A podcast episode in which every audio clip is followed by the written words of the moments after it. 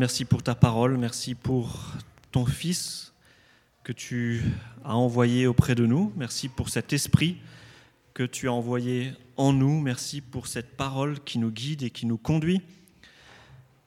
Seigneur, nous voulons nous soumettre à ta parole et non pas nous soumettre à nos propres pensées. Nous voulons te prier de sanctifier nos pensées, que ton esprit puisse nous conduire afin de nous aider à discerner ce que tu attends de nous, ce qui est bon pour nous et les projets dans lesquels tu souhaites nous voir nous engager.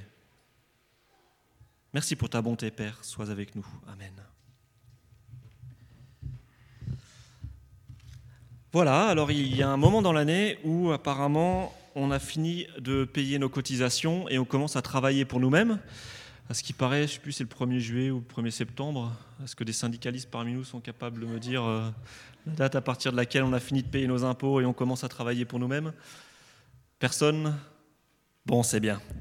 Vous n'avez pas de problème avec l'argent. Ou on ne paye pas l'impôt. voilà, il y, a des dates importantes dans, l'année. Euh, nous avions la semaine dernière une date importante. Nous avons un petit peu bouclé la liturgie de l'année qui commence avec Noël et qui se termine à la Pentecôte. Alors c'est vrai que nos, frères catholiques, eux, ils continuent parce qu'ils ont, voilà, ils ont, ils ont l'Assomption, ils ont la, fête des morts et ainsi de suite. Mais pour nous, protestants, la Pentecôte, c'est le moment où on dit, bon, bah voilà, l'œuvre du Christ a été portée à sa perfection, et maintenant, qu'est-ce qu'on fait? Christ est venu, il est mort, il est ressuscité, il a envoyé son esprit. Et qu'est-ce qu'on fait maintenant? Et qu'est-ce qu'on fait maintenant bah, Qu'est-ce qu'on fait maintenant C'est la question que les disciples se posaient, vous vous souvenez, euh, la semaine dernière à la Pentecôte, quand ils étaient dans leur petite pièce sombre et qu'ils ne savaient pas trop faire, quoi faire où aller. Qu'est-ce qu'on fait maintenant C'est la question que les disciples se posaient lorsque leur Seigneur est monté au ciel. Et ça, on le lit dans Acte 1, versets 9 à 11. Acte 1, versets 9 à 11, je vous lis. Après ces mots, ils le virent s'élever dans les airs et un nuage le cacha à leur vue. Et là, c'est les disciples qui voient Jésus partir vers son Père. Ils gardaient encore les yeux fixés au ciel pendant qu'ils s'éloignaient, quand deux hommes vêtus de blanc se présentèrent devant eux et leur dirent Hommes de Galilée, pourquoi restez-vous ainsi à regarder le ciel?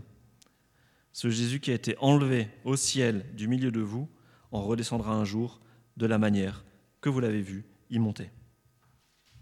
Là, on retrouve nos disciples qui sont désemparés, ils sont choqués, leur ami a été enlevé, il vient de disparaître dans le ciel. Qu'est-ce qu'on fait maintenant? Qu'est-ce qu'on fait maintenant? C'est la question que les disciples se posent.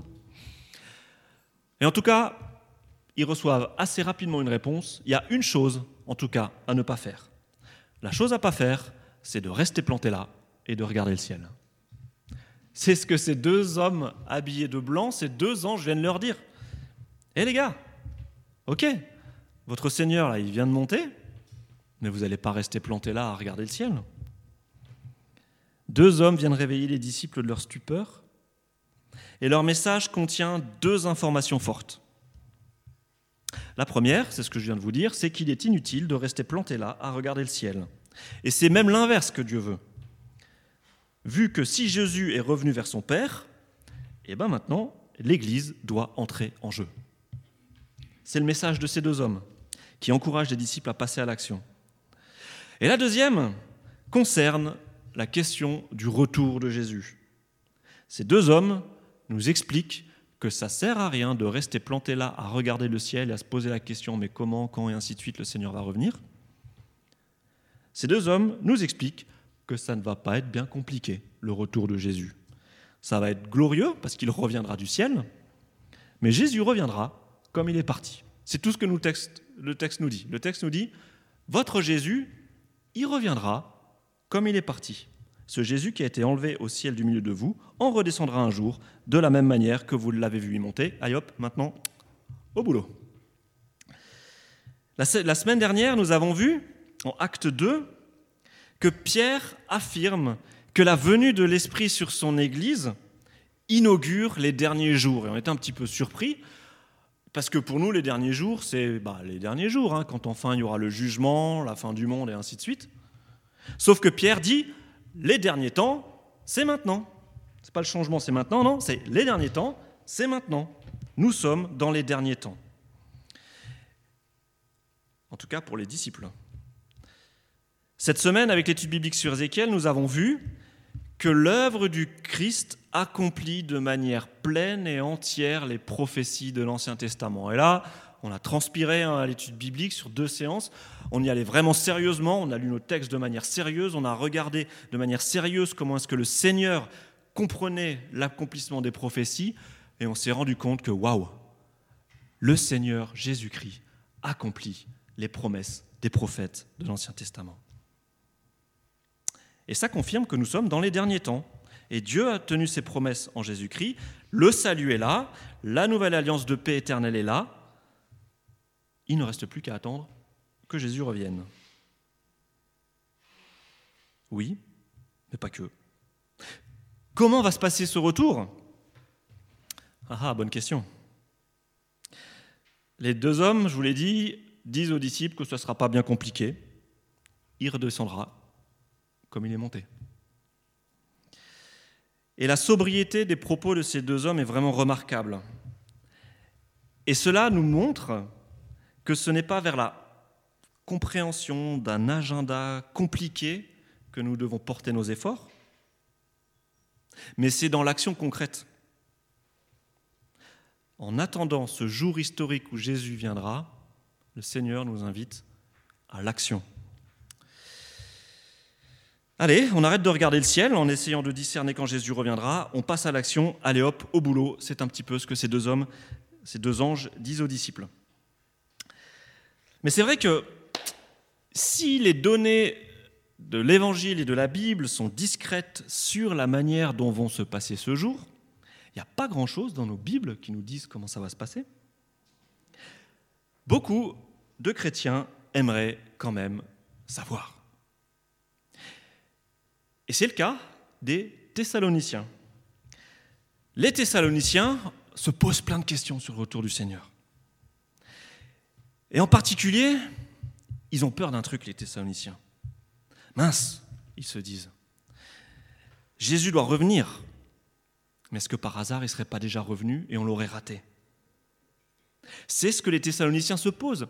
Et Paul il prend en compte cette interrogation des Thessaloniciens et Paul va répondre aux Thessaloniciens sur ces questions du retour de Jésus. Alors je vous invite à, prendre vos Bibles ou à voir le, texte qui va s'afficher là juste euh, derrière moi et nous allons lire cette réponse que Paul fait aux Thessaloniciens, euh, cette question qu'il se pose à propos du retour de, de Jésus. Alors je vais prendre ma Bible.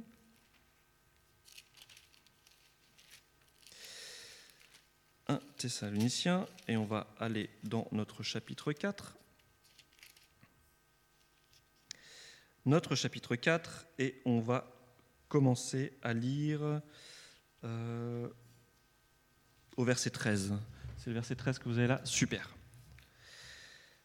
Alors notre texte nous dit nous ne voulons pas, frères, vous laisser dans l'ignorance au sujet de ceux qui sont décédés, afin que vous ne soyez pas tristes de la même manière que le reste des hommes qui n'ont pas d'espérance. En effet, puisque nous croyons que Jésus est mort et ressuscité, nous croyons aussi que Dieu ramènera par Jésus et avec lui ceux qui sont morts. Car voici ce que nous avons.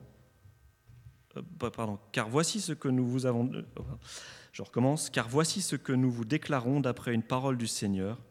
Nous qui serons restés en vie au moment où le Seigneur viendra, nous le précéderons, nous ne précéderons pas ceux qui sont morts. Et ça, c'était l'inquiétude des Thessaloniciens. Mince, si ça se trouve, Jésus est déjà revenu, il y a déjà eu des résurrections, et nos morts à nous, est-ce qu'ils vont, vont ressusciter? Et Paul leur dit non, vous inquiétez pas, vous inquiétez pas. Verset 16, en effet, au signal donné, Sitôt que la voix de l'archange et le son de la trompette divine retentiront, le Seigneur lui-même descendra du ciel, et ceux qui sont morts unis au Christ ressusciteront les premiers.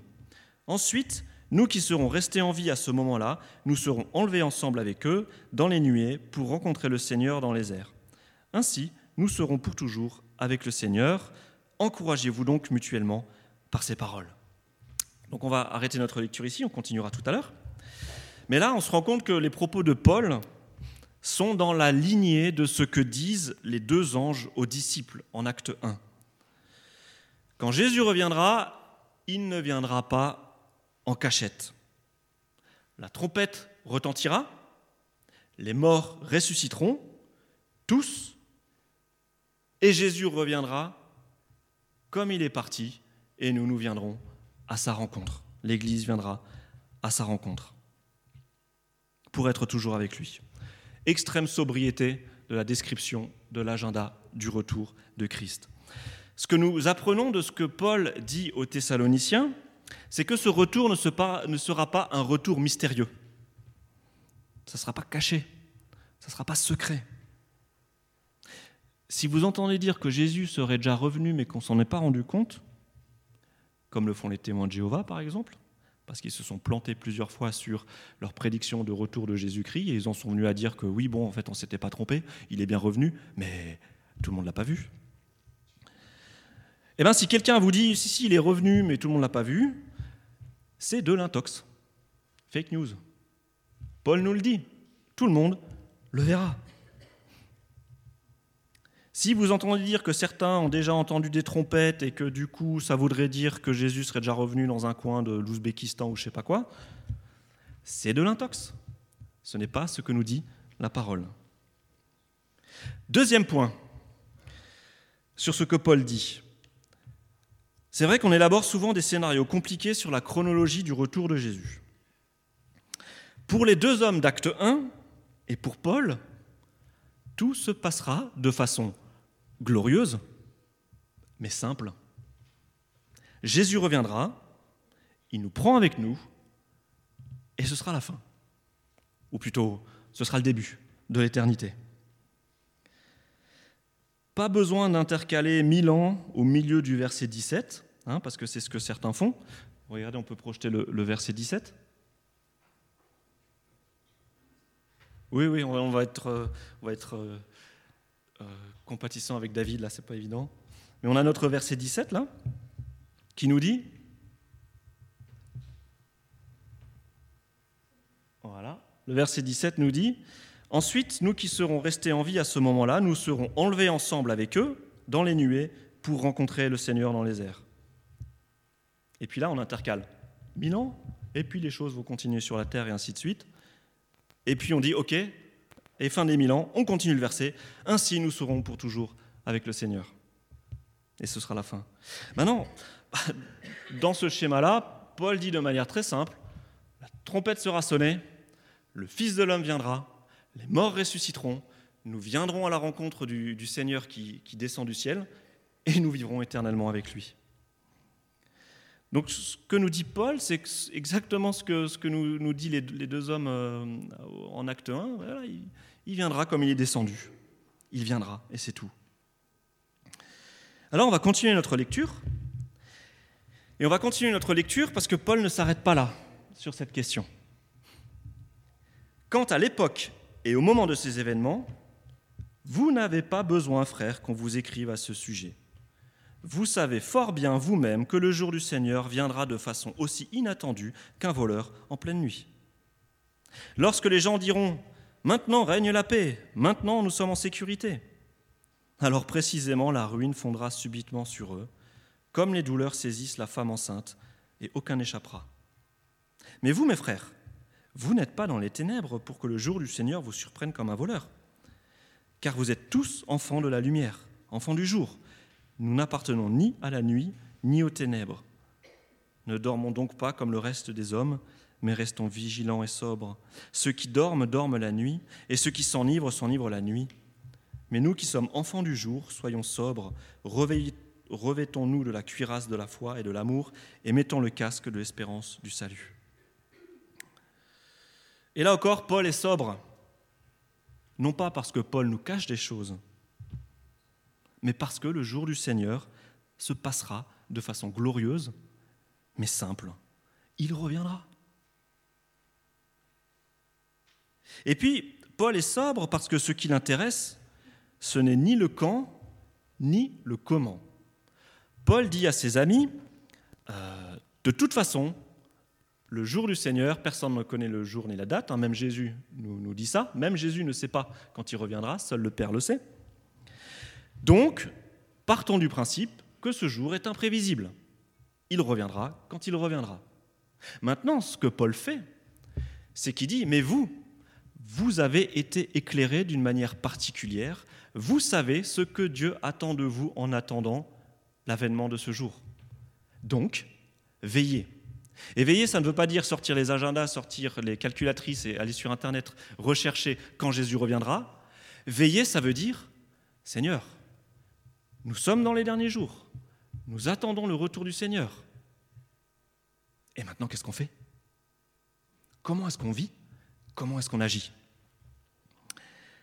Et c'est ce que Paul nous dit dans la suite du trajet, du, trajet dans la suite du, texte. Paul ne s'arrête pas là, Paul dit, bah maintenant, je vais vous dire la manière dont vous devez veiller. Et c'est ça qui est important pour nous en fait. Comment devons-nous veiller dans l'attente de ce jour? On continue à partir du verset 9, 5, 9. Voilà, merci. Car Dieu ne nous a pas destinés à connaître sa colère, mais à posséder le salut par notre Seigneur Jésus-Christ. Il est mort pour nous afin que, vivant ou mort, nous entrions ensemble avec lui dans la vie. C'est pourquoi encouragez-vous les uns les autres et aidez-vous mutuellement à grandir dans la foi comme vous le faites déjà. Nous vous demandons, frères, d'apprécier ceux qui travaillent parmi vous, qui vous dirigent au nom du Seigneur et qui vous avertissent. Témoignez-leur d'une grande estime et de l'affection à cause de leur travail Vivez en paix entre vous. Nous vous le recommandons, frères. Avertissez ceux qui mènent une vie déréglée. Réconfortez ceux qui sont découragés. Soutenez les faibles.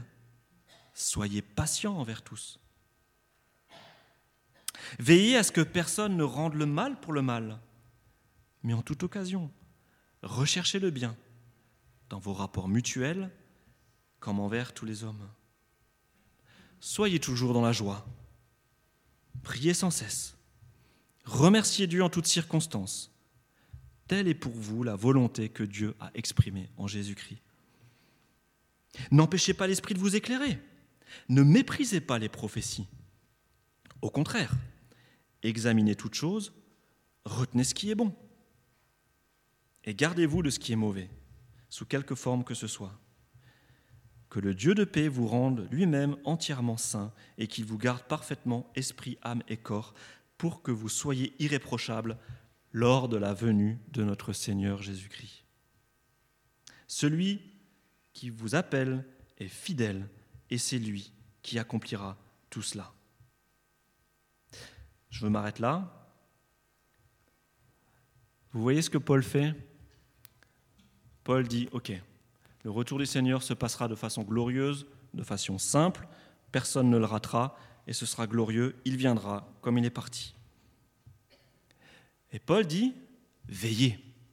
Et là, il vient de nous dire de quelle manière il attend que ses frères veillent. Il nous explique la manière dont Dieu attend que les chrétiens veillent. Et il termine son texte en disant, que le Dieu de paix vous rende lui-même entièrement saint et qu'il vous garde parfaitement, esprit, âme et corps, pour que vous soyez irréprochables lors de la venue de notre Seigneur Jésus-Christ. Et maintenant, qu'est-ce qu'on fait se disaient les disciples? Et eh bien là, on a un programme de l'action que le Seigneur attend de nous dans l'attente de ce jour. Et vous voyez que cette invitation à vivre de manière conséquente l'attente du Seigneur au travers de nos vies, c'est beaucoup plus développé chez Paul que les instructions sur le comment et le pourquoi et du, retour de Jésus. Et, là, on voit vraiment que Paul n'élude pas la question. Il éclaire ses amis, il les invite à la sobriété, mais ensuite il leur dit, mais ce retour de Jésus, puisqu'il aura lieu, ça doit nous encourager à vivre de manière conséquente dans l'espérance de ce jour. Et il développe de manière très précise la manière dont les chrétiens doivent vivre cette attente. Tout ce que je vous ai lu euh, jusqu'à présent. Alors comme les disciples ont été invités à ne pas rester plantés là à regarder le ciel, comme les Thessaloniciens ont été invités à ne pas se faire des nœuds au cerveau et à monter des plans compliqués, passons à l'action. Mais concrètement, comment est-ce qu'on vit cette espérance? Parce que ça, ça peut vraiment être quelque chose de très, euh, abstrait. Le pasteur nous invite à vivre notre vie dans l'espérance du retour de notre Seigneur Jésus-Christ. Voilà, super. Fin, fin de la prédication. Et puis vous rentrez-vous à la maison et puis vous dites, ouais, ok, j'ai envie de le faire, mais c'est comment qu'on vit dans l'attente du retour de notre Seigneur Jésus-Christ? Comment est-ce qu'on fait ça? Comment est-ce qu'on vit? Comment vivre l'espérance? Ben Pour Paul, cette espérance, c'est quelque chose de concret. Et Paul dit, l'attente du retour de Jésus-Christ nous pousse à l'action, nous fait descendre de notre montagne, nous, dit d'arrêter de regarder le ciel et de passer à l'action. Et l'espérance, selon Paul, ne relève pas de la conviction, mais de la pratique. L'espérance, c'est quelque chose qui conditionne chacun de nos choix, chacune de nos actions. L'espérance, c'est pas juste un truc que je garde dans mon cœur, dans une partie, en me disant un jour je vais ressusciter, le Seigneur reviendra, et c'est tout. Et maintenant, on scoltine la vie telle qu'elle est aujourd'hui, et c'est coton. Non, l'espérance du retour de Jésus, c'est quelque chose qui conditionne chacune de mes pensées et chacune de mes actions. Nous nous posons souvent la question, qu'est-ce que Dieu veut pour moi? Quel choix de métier? Quel choix de conjoint? Dans telle situation, comment est-ce que le Seigneur veut que j'agisse? Paul nous dit, chacun de ces choix, faites-le en prenant en compte votre espérance. Chacun de ces choix, faites-le en prenant en compte le retour de Jésus et l'éternité. Je vais vous lire un, texte que j'ai trouvé vraiment euh, lumineux d'un prêtre dominicain qui s'appelle Adrien Candiard. Je trouve ce texte lumineux, voilà, je vous le lis s'appelle accueillir le royaume. Espérer, c'est quelque chose de très concret. C'est croire que Dieu nous rend capables de poser des actes éternels. Que quand nous aimons, cet amour n'est pas simplement un beau sentiment dans une marée d'absurdité vouée à la mort, mais une fenêtre que nous ouvrons sur l'éternité. Car ces actes éternels, ces actes que nous pouvons faire et dont le fruit est éternel, ce sont bien sûr les actes d'amour, les seuls qui comptent. Ce sont eux qui construisent dans notre monde déjà l'éternité et le royaume de Dieu. Cela nous oblige à renoncer à une vision à la fois très courante et pour tout dire très infantilisante de la vie éternelle comme récompense. Elle ne nous est pas donnée pour nous féliciter d'avoir cru au bon Dieu d'avoir été dans le bon camp, ni d'avoir accompli des actions justes et méritoires, ou du moins d'avoir évité les péchés les plus graves. Il ne s'agit pas d'emmener au cirque un enfant pour le récompenser d'avoir été bien sage. Espérer dans la pratique, ce n'est pas seulement croire que nous sommes capables d'éternité, c'est vivre en préférant l'éternel au reste en faisant passer l'éternel d'abord, avant l'urgent, avant tout le reste qui nous paraît si important sur le moment. Espérer, c'est accepter d'adopter le point de vue de l'éternité, non pas un point de vue froid et lointain, mais au contraire, le point de vue de l'amour. Comme nos vies changeraient si nous savions ordonner nos priorités en fonction du poids d'éternité de nos actions l'ambition, le souci de gagner de l'argent, l'envie de se faire reconnaître se retrouveraient très vite au bas de la pile. On découvrirait que préparer un gâteau pour une voisine isolée, à qui, à qui cela fera plaisir, construit bien plus l'éternité que son poids de farine, d'œufs et de sucre ne le laisserait croire voilà cette, poésie, moi je trouve ça vraiment très lumineux et ça, m'encourage. Je relis un passage qui, qui m'intéresse particulièrement. Espérer dans la pratique, ce n'est pas seulement croire que nous sommes capables d'éternité, c'est vivre en préférant l'éternel au reste, en faisant passer l'éternel d'abord, avant l'urgent, avant tout le reste qui nous paraît si important sur le moment. Je trouve que ces paroles illustrent de manière vraiment belle les propos de Paul. L'espérance que doivent développer les Thessaloniciens, ce n'est pas une espérance basée sur une liste d'événements à venir. Espérer, ce n'est pas seulement croire et attendre l'éternité. Ça, c'est incroyable, ça me remet en question. Espérer, ce n'est pas seulement croire et attendre l'éternité. Espérer, c'est faire du tri dans nos priorités. Nous avons tous les jours une foule d'activités qui nous assaillent. Je crois que nous avons plus de possibilités et de choix à devoir faire que les générations précédentes. Pas pour comparer nos malheurs, hein, à chaque génération ses difficultés. C'est une chance parce que ça veut dire plus de possibilités et plus de liberté. Mais c'est aussi une aliénation. C'est une aliénation quand on doit courir après le temps, essayer de concilier vie professionnelle, conjugale, parentale, s'occuper des parents qui vieillissent, les loisirs, l'église, l'association des parents d'élèves, le fitness, le club de macrabé, le foot, le pilate et l'abonnement Netflix à rentabiliser. Voilà de quoi sont faites nos vies. Mais devant cette foule d'activités et de possibilités, on peut perdre pied. Nos contemporains perdent souvent pied devant tout ce qu'il y a à faire chaque jour, mais nous aussi, chrétiens, nous perdons trop souvent pied dans cette masse d'activités qui se présentent à nous et qu'il faut faire. Mais comment est-ce qu'on classe toutes ces activités par ordre de priorité? Et là, on va aller encore plus vers le concret. Il y a plein de gens qui se sont posé cette question. Comment est-ce qu'on fait pour ordonner les priorités dans la vie? Et c'est quelque chose qu'on se travaille, qu'on se, c'est une question qu'on se pose au concret, par exemple dans le management du travail. Hein, comment gérer le travail, et ainsi de suite. Et il y a des outils qui existent. Et l'un de ces outils s'appelle la matrice d'Eisenhower, du nom du président américain, qui aurait dit un jour euh, une chose est soit importante, soit elle est urgente, mais elle est rarement les deux à la fois. Donc cette matrice d'Eisenhower, elle nous invite à classer nos activités dans un petit quadrillage en fonction de leur degré d'urgence ou de leur degré d'importance. Ok, en gros, vous faites la liste des choses que vous avez à faire et vous allez analyser. Est-ce que la chose que j'ai devant moi, c'est une chose qui est à la fois urgente et importante?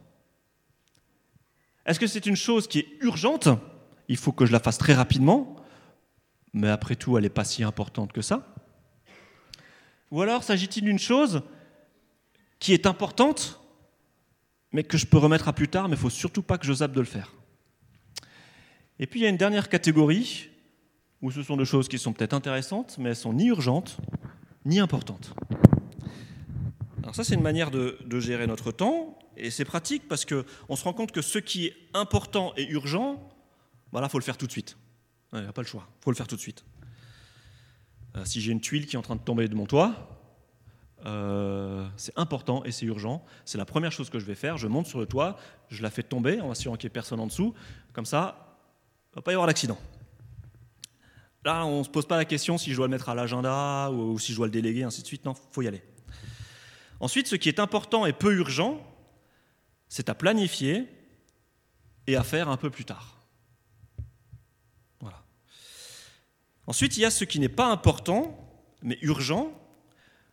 Donc c'est pas important, mais c'est urgent, donc je vais le déléguer à quelqu'un, je peux le déléguer à quelqu'un et je vais l'encourager à le faire rapidement. Et puis ce qui n'est ni urgent ni, important, bah, quelque part, je peux le passer à la corbeille. Donc vous avez vu, ça c'est un outil intéressant pour, pour classer nos, nos, priorités quand on a un petit peu du mal à, à voir comment classer. C'est efficace, mais ce n'est pas de cette manière que le chrétien classe ses priorités. Ça ne marche pas avec l'évangile. Ça marche un peu, mais pas beaucoup. Donc ça ne marche pas.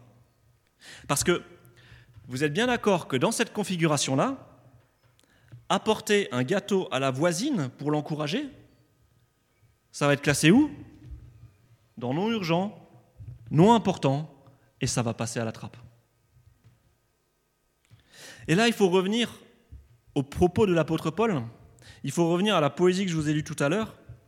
Paul nous dirait, les amis, vos activités, il faut les envisager en fonction de l'événement du retour de Jésus-Christ. Vos activités, il faut les pondérer avec le facteur éternité. Vous comprenez ce que je veux dire? C'est ce que notre, ami l'a dit euh, dans, dans sa poésie. Il nous dit ordonner nos priorités en fonction du poids d'éternité de nos actions. Quelles sont les actions qui vont compter pour l'éternité? Quelles sont mes actions qui vont mettre en œuvre mon espérance? Allez, un exemple concret, j'ai trois possibilités. C'est, euh, je sais pas moi, c'est, euh, vendredi soir, euh, il est 18h45. Mon chef vient de m'appeler, il a laissé un message sur le répondeur. Écoute, Mathieu, rappelle vite, c'est urgent et je sais que mon chef va me prendre une partie de ma soirée au téléphone. Et il l'a bien dit sur le message du répondeur, ça a l'air urgent et ça a l'air important. là, vous êtes en train de vous demander, c'est qui le chef de Mathieu? Je ne reçois pas de coup de fil du Seigneur en direct. Disons que je sois, voilà, je sais pas, euh, responsable du service plomberie de mon entreprise. Voilà. Possibilité 2, je dois courir à ma banque pour boucler le dossier de mon assurance vie avant la fermeture à 19h, parce que si ça se trouve, je peux mourir demain matin à 7h45. Donc il faut vite que j'aille boucler mon dossier d'assurance vie. C'est urgent et c'est important. La troisième chose qui vient de me tomber dessus, c'est ma fille qui vient me demander, Papa, tu viens prier avec moi ce soir? Parce que ça fait deux mois que tu pries plus avec moi. Si je considère à vue humaine, avec ma matrice d'Eisenhower là, mais j'ai vite fait, la, j'ai, vite fait le, choix dans mes priorités, ou du moins, je vais avoir du mal à choisir entre la solution 1 et la solution 2. Appeler mon chef ou courir à la banque. Mais si je pondère mes actions avec le facteur éternité-espérance, à votre avis, c'est quel point qui sera en premier? Moi, c'est le temps que je vais passer avec ma fille pour prier pour le Seigneur, parce que ma fille me demande de prier le Seigneur. Et ça, je ne veux pas passer à côté. C'est quelque chose de fort pour l'éternité. Le point 3 l'emporte largement, largement. Et je crois malheureusement que nous, chrétiens, trop souvent, nous vivons comme s'il n'y avait pas cet horizon du retour de Jésus-Christ et cet horizon de l'éternité. Enfin, si, on a tous en tête la question de notre devenir éternel. On règle cette question. Hein. C'est bon, mon éternité personnelle, à moi, je l'ai assurée parce que je crois au Seigneur Jésus et je suis sauvé. Mais quelque part, je le mets au placard. Et pour le reste, est-ce que notre espérance impacte vraiment nos choix au quotidien? Je rappelle que les anges ont dit aux disciples arrêtez de regarder le ciel et passez à l'action. Et Paul dit aux Thessaloniciens arrêtez de vous faire des nœuds sur la question du quand et du comment du retour de Jésus-Christ, mais mettez en œuvre votre espérance de façon concrète poser des actions pour l'éternité. Je crois que trop souvent, nous gardons comme horizon la mort. Lorsque ce qui me préoccupe, c'est avant tout de constituer une bonne retraite, d'investir dans mon développement personnel, de constituer un capital pour que mes enfants soient à l'abri du besoin si je dois disparaître, de construire une belle maison. Mais pourquoi est-ce que j'investis? J'investis pourquoi quand je fais ça? Alors entendez-moi bien, toutes ces choses sont des bonnes choses. Ce sont de très bonnes choses. C'est bien d'être prévoyant, c'est bien de penser à la suite. Mais n'oublions pas de pondérer ces choses avec le facteur espérance, avec le facteur éternité. Parce que sinon, on va donner à chacune de ces actions, bien terre à terre, une importance démesurée. On va d'abord se focaliser sur ces projets-là. Et si jamais il me reste un petit peu de temps, alors je vais pouvoir m'occuper de l'autre, du prochain. Je vais pouvoir rechercher le bien dans les rapports mutuels. Je vais pouvoir apprendre à connaître l'autre et à l'encourager. Et s'il me reste un peu de temps, investir dans l'église locale. Tout ça, ça deviendra du bonus, si jamais il reste un peu de temps. Mais en faisant cela, je crois que l'horizon que nous gardons, c'est l'horizon de notre propre mort. Je vous explique. Lorsque je suis brouillé avec un frère ou une sœur, et que je baisse les bras, boah, de toute façon, je la croise plus. Je ne vais pas me fatiguer à aller essayer de me réconcilier. Quel est mon horizon? Pas besoin de me réconcilier, tout bien on ne se croise plus. Puis un jour, on sera morts tous les deux. Ça réglera la question. Mais c'est ça que nous envisageons en fait. Bah oui. Si je pondère le souci de réconciliation avec l'espérance d'entrer dans l'éternité réconciliée, alors ma motivation, elle change tout de suite. Je dois me mettre en règle avec ce frère, parce que le Seigneur va revenir, et c'est tous les deux là qui allons entrer dans l'éternité, et il va bien falloir qu'on euh, se réconcilie un jour. Si je pondère le souci de réconciliation avec l'espérance d'entrer dans l'éternité réconciliée, alors ma motivation, elle change tout de suite. L'attente du retour de Jésus doit être féconde pour l'éternité. Parce que sinon, pourquoi Jésus aurait-il permis cette parenthèse des derniers jours hein? Vous êtes d'accord? Pourquoi est-ce que Jésus bah voilà, serait monté au ciel et aurait laissé l'histoire se dérouler encore dans l'attente de son retour Pourquoi est-ce qu'il a permis ça? Pas pour que nous nous fassions des nœuds au cerveau sur le comment et le quand de son retour. Non. Pas pour que nous vivions comme si la mort était notre horizon, comme le font les gens autour de nous mais pour que nous investissions activement pour l'éternité en adoptant un style de vie nourri par notre espérance.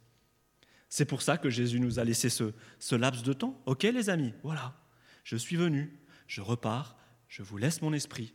Maintenant, investissez pour l'éternité. Amen.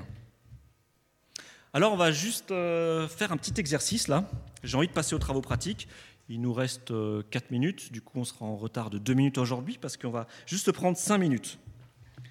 C'est de ma faute si on est en retard. On va prendre 5 minutes de réflexion, silencieuse. Et on va se poser ces deux questions. Quels actes pour l'éternité vais-je poser cette semaine? Posez-vous cette question. Quels actes pour l'éternité vais-je poser cette semaine? Comment est-ce que je vais mettre en œuvre mon espérance? Je vous ai donné plein d'exemples, vous allez y arriver. Mais vous allez aussi vous poser la question inverse. Vous allez faire deux colonnes. Quels actes stériles ou préjudiciables pour l'éternité vais-je abandonner cette semaine? Alors moi déjà, je vous propose un acte euh, pour l'éternité. Venez à l'église avec une Bible et un stylo. un petit encouragement à prendre une Bible et un stylo, parce que quand on prend une Bible et un stylo, et quand on vient à l'église, ça veut dire que bah, on a envie de repartir avec quelque chose. Hein. On se met dans une disposition intérieure. Ce matin, je vais à l'église, je vais prendre une Bible et je vais revenir avec mon doggy bag de nourriture pour l'éternité. Un doggy bag, hein, c'est ce qu'on emmène au restaurant quand euh, le, culte a été trop copieux. Il faut en ramener à la maison un petit peu hein, pour continuer à vivre dans la semaine. C'est ce que je vous encourage à faire une Bible et un stylo. Mais il y a plein d'autres actes que vous allez poser, je ne vous en conseille pas d'autres, c'est à vous de voir. Vous avez bien noté, hein. Quels actes pour l'éternité vais-je poser cette semaine? Et quels actes stériles ou préjudiciables pour l'éternité vais-je abandonner cette semaine? Vous allez faire deux colonnes, et pour vous aider, eh ben, oh, vous arrivez à lire? Bah, Sinon, vous prenez vos Bibles, en 1 Thessaloniciens 5, versets 11 à 20, 11 à 22, Paul nous donne une liste incroyable de gestes à investir pour l'éternité. Faites votre choix là-dedans, faites votre choix ailleurs. Voilà, que le, Saint-Esprit vous inspire.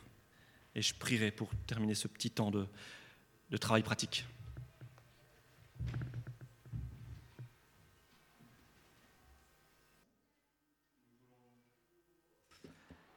Te demander pardon, te demander pardon parce que trop souvent, nous vivons comme si notre horizon, c'était la mort, comme, si nous nous acheminions vers une fin, en oubliant, Seigneur, que par toi, nous sommes déjà entrés dans l'éternité et que lorsque tu es parti, tu as encouragé tes disciples et tu nous encourages, nous encore aujourd'hui, à poser des actes qui comptent pour l'éternité. Aide-nous, Seigneur, à, à revoir nos priorités. Donne-nous ta sagesse, Seigneur. Donne-nous les yeux de l'Esprit afin de nous permettre de considérer nos vies, de mettre de l'ordre dans nos priorités et de vivre, Seigneur, comme des personnes sauvées, rachetées, qui veulent te suivre, servir, être des bénédictions pour leur entourage, à poser des paroles et des actes qui aideront autour de nous à aider des personnes à entrer aussi dans cette éternité. Seigneur, que nos collègues de travail, que nos familles puissent voir au travers de nous ton éternité et désirent y entrer. Amen.